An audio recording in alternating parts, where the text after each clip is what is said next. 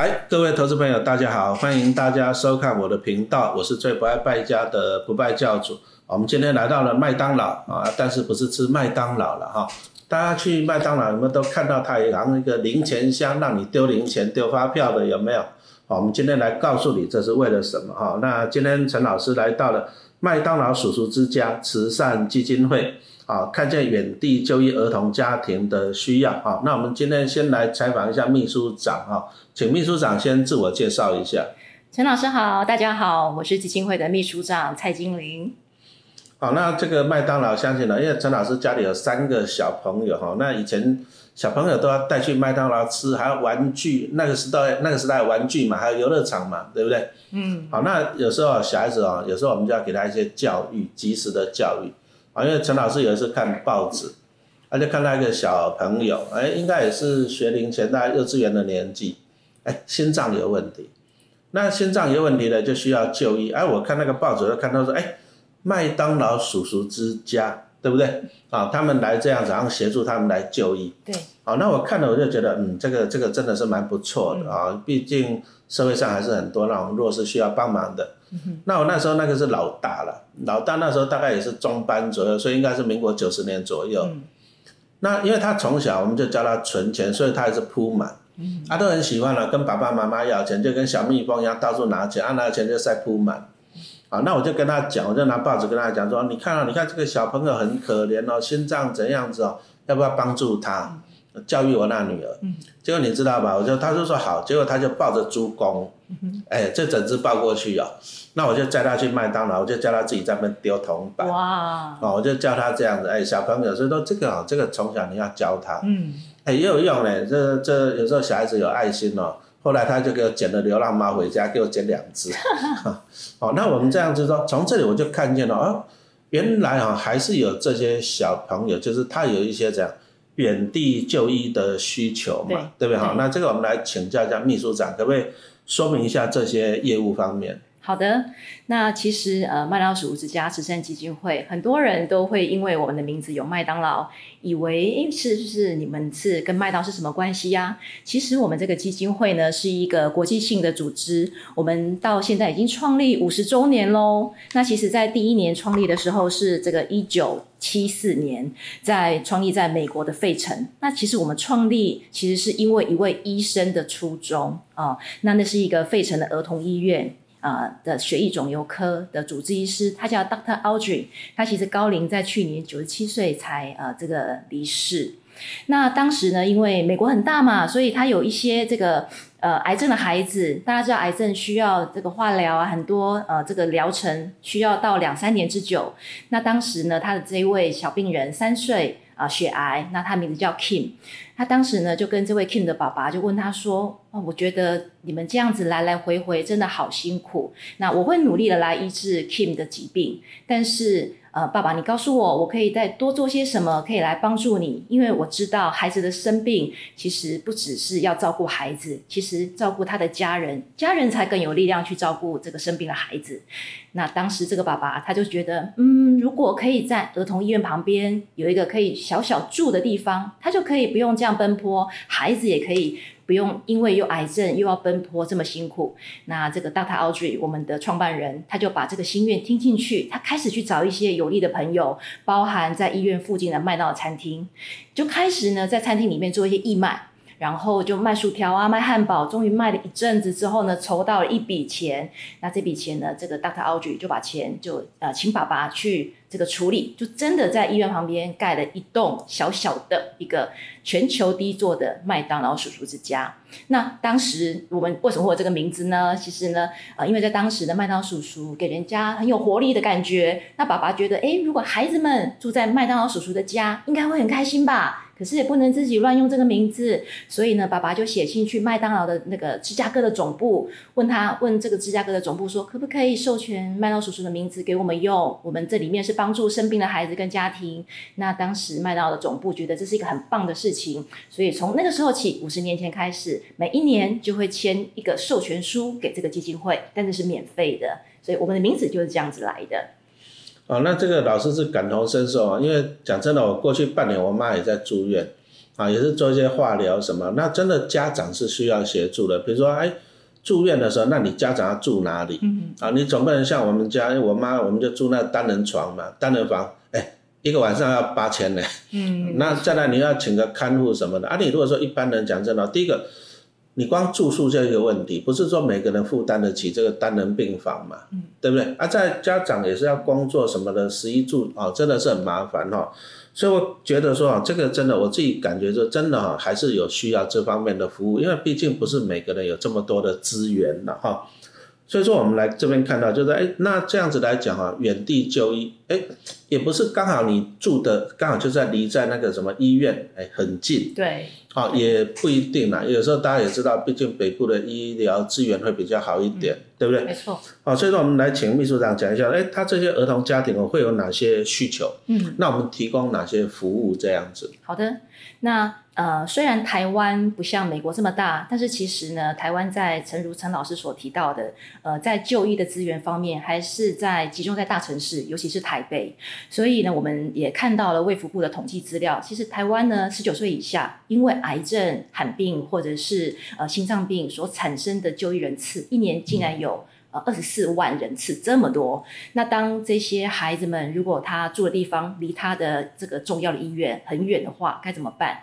那所以我们在台北的麦老鼠之家就在十七年前成立。那台北的麦老鼠之家呢是有三十二个房间，那都是免费住宿。那呃，只要是我们合作的医院，包含台大儿童医院，或者是北荣、马街跟北医医院的社工啊，依据这个啊，我们病童跟家庭的就医的需要跟计划，就会来转接到我们这边。对，所以我们的非常重要的合作伙伴就是医院的社工。那我们觉得我们一定要非常的支持医院的医护、医生，然后让呃医生在治疗的时候没有后顾之忧。也希望这些辛苦的爸爸妈妈，当孩子有重症无法呃这个处理，或者是非常这个需要帮助的时候，我们可以支持他。啊，我自己亲身经验啊，就是说家里哦有一个人在生病啊，这真的整个是全家都摊上去了。好，你光那个照顾哦，照顾那个就哎，如果说你请不起看护哦，那真的白天上班，晚上要来顾嘞，不然家人要轮流顾，啊，住院也是一笔开销，这真的全家啊，全家都摊上去了。没错。所以说这个真的很需要，就讲真的很需要社会的帮忙啊，比如说你说像刚刚讲到的，哎，台北提供了三十二个房间嘛，啊，那你像像我妈妈她做化疗的话，有时候化疗它中间就有休息期嘛。对。那休息期你总不能北中南这样跑嘛，对不对？你说我们家住龙总附近那就算了，是不是？嗯。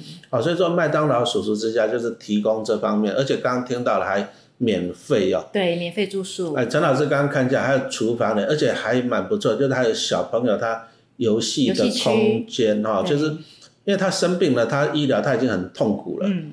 啊，已经很累了，所以说这边我看起来还蛮温馨的，对不对？对。好，那再来就是说，它每一个房间基本上就是一个家庭。嗯。啊，一个家庭让你这样子，哎，那有小朋友游戏啊，父母亲那边还有厨房可以帮忙小朋友做一些食物，有没有？哈，我觉得这方面哦，对小朋友来讲是还蛮好的哈。那我们目前就是哎，北中南服务的网络有一些数字可以分享给大家听一下嘛？好的。那在呃，我们的基金会在台湾呢，现在主要的服务方案是台北的麦当鼠之家有三十二个房间。那另外在台中，我们也在中荣这个医院里面也有一个三个房间的亲子房。那呃，在高雄的部分，我们在今年也即将会投入营运的是高雄麦当鼠之家有二十间套房。所以在台湾的医疗的资源集中在北中南的同时，我们也希望在北中南也可以呃有这样子的服务来支持生病的孩子跟医生。那刚刚陈老师有提到，对哦，我们这边呃麦当鼠之家家，好，大家的印象就是呃该有的都有，有厨房，然后有客厅，有房间。那我们真心真的希望呃我们的爸爸妈妈们跟孩子们到这边的时候，就可以暂时忘记他在医院所面临的就医的压力，就好像回到家一样。那大家对于家的感觉就是，哎，有可以休息，可以放松，可以获得支持。所以，我们这边在颜色上也都是很 colorful，希望孩子们到这边真的可以放松。有，我这边刚刚看了一下，那个很漂亮的娃娃，我都想要拿一只回家。那 他们就是他们自光，就是因为那小朋友，因为你在医院哦，讲真的，你去了，他每天面对就是医生、护士、护理师啊，然后这边治疗、打针、吃药。呃，有些化疗你要吃东西嘴腔溃烂，你根本吃东西没味道，所以说其实在医院里面就医是很辛苦的。所以说他这边给你一个家的感觉，给你一个温馨的感觉，甚至小朋友抱着熊娃娃，哎。他打针吃药，他就更有勇气了嘛？对哦，我觉得这个是一个还蛮好的，这真的也是需要大家的赞助。哦，所以说秘书长在这边哦，应该也经历过很多那种哎家庭生命的故事嘛？对，可以分享一下嘛？嗯，对我们这边呃，进进出出有许许多多的呃孩子跟家庭，来自于台湾的各地，甚至离岛，还有呃一些甚至是国际个案。因为台湾的医疗的这个品质是非常棒的，所以有很多的东南亚国家，呃，甚至蒙古的孩子也会到台北就医，也会住在我们这边。那我分享一个故事哦，就是呃，金门的一个孩子跟一个爸爸。那这个爸爸呢，其实是呃，孩子刚一出生就被发现他的这个心脏有非常严重问题，可能不小心在产检的时候没有发现，但是他一出生因为呼吸有窘迫，所以就搭着紧急的医疗直升机就来到了台北，孩子就直接进去了加护病房。那爸爸怎么办呢？爸爸对台北也人生地不熟，所以这个台大的社工就帮爸爸转介到我们这边来住。那因为孩子其实一出生就住进交病房，那爸爸他也觉得他也无能为力。但是他做了一件事情，我们好感动。他每天折十只纸鹤，每天十只。他孩子住了多少天，他就折多少只。到最后呢，他孩子的这个交病房旁边已经挂满了纸鹤的窗帘。哦，就是其实真的你可以。感受到爸爸真心的，呃，他觉得他在这几天能做的，他就会尽量做。那也非常幸运的，这孩子后来也顺利的这个呃完成了医疗，然后就在出院的那一天，妈妈也终于飞来台湾，终于可以抱到自己的孩子。哦，所以呃，我们真的看到这一刻，其实是非常感动。是我们只是简单的让他有个住的地方，然后不要担心。但是我们看到他们家庭团聚的那一刻，我们觉得我们的一切的帮忙都是值得的。哦，我觉得这边呢，这边当然啊，我方相信呢，社工跟服务人员都很用心啊。不过最主要的还是需要社会各界的啊，大家的帮忙啊。其实对我们来讲，你可能只是举手之劳啊。比如说你买汉堡，哎，零钱、发票，哎，你只是举手之劳。可是你对这些家庭来讲，哎，搞不好就是救命的稻草了。没错，没错。啊，所以说我是希望说，我们大家还是这样。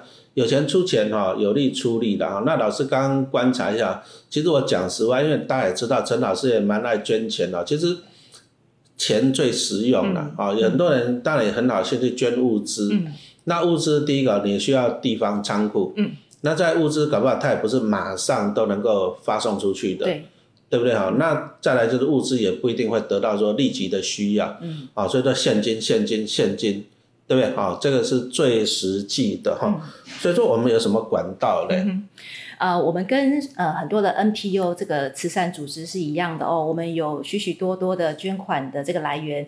那目前麦老鼠之家慈善基金会的捐款来源里面，哎，其实大家可能会不知道，我们其实有八十 percent 是来自于民众的小额捐款。所谓的小额，当然有包含刚刚陈老师提到的到麦当劳的柜台捐零钱发票，然后当然也有很方便的 Line Pay 也可以捐款，然后还可以用这个线上信用卡捐款，或者是接口。也可以捐款，其实现在的捐款管道很多。那另外一个是可以发票云端捐，我们只要在消费的时候跟柜台说，哎，可不可以帮我公益捐出？我要捐给八六八八八，然后这个云端发票就会捐给我们。那云端发票最高奖有一百万哦，鼓励大家可以捐云端发票。呃，当然发票有捐是最好，不过诚实讲啊，发票中奖一百万几率太低了啦，所以说大家还是这样子啊，你顺手捐零钱。嗯。啊，顺手捐零钱，那什么叫零钱？比如说你拿一千块买个汉堡，找了八百九十九就捐进去嘛，啊，这个就是零钱嘛，对不对哈？这个真的，我们觉得其实其实大家可以多来参，其实哦，其实因为讲实话，因为老师的妈妈在医院嘛，对不对？不过复原的还不错了。嗯。那你去走一走，你就真的真的会发现说，这世界上还是有很多人比我们辛苦啊。对，没错。啊，那他需要社会各界的帮忙哈。那这个麦当劳叔叔之家慈善基金会啊，陈老师也蛮认同的哈。有了，我也带着小编来捐钱哈。那捐了多少钱？等下看小编他那个，我们那个收据再贴出来给大家看一下。谢谢老师。好，那我们这一集就到这里，感谢大家的收听。谢谢，谢谢老师，谢谢。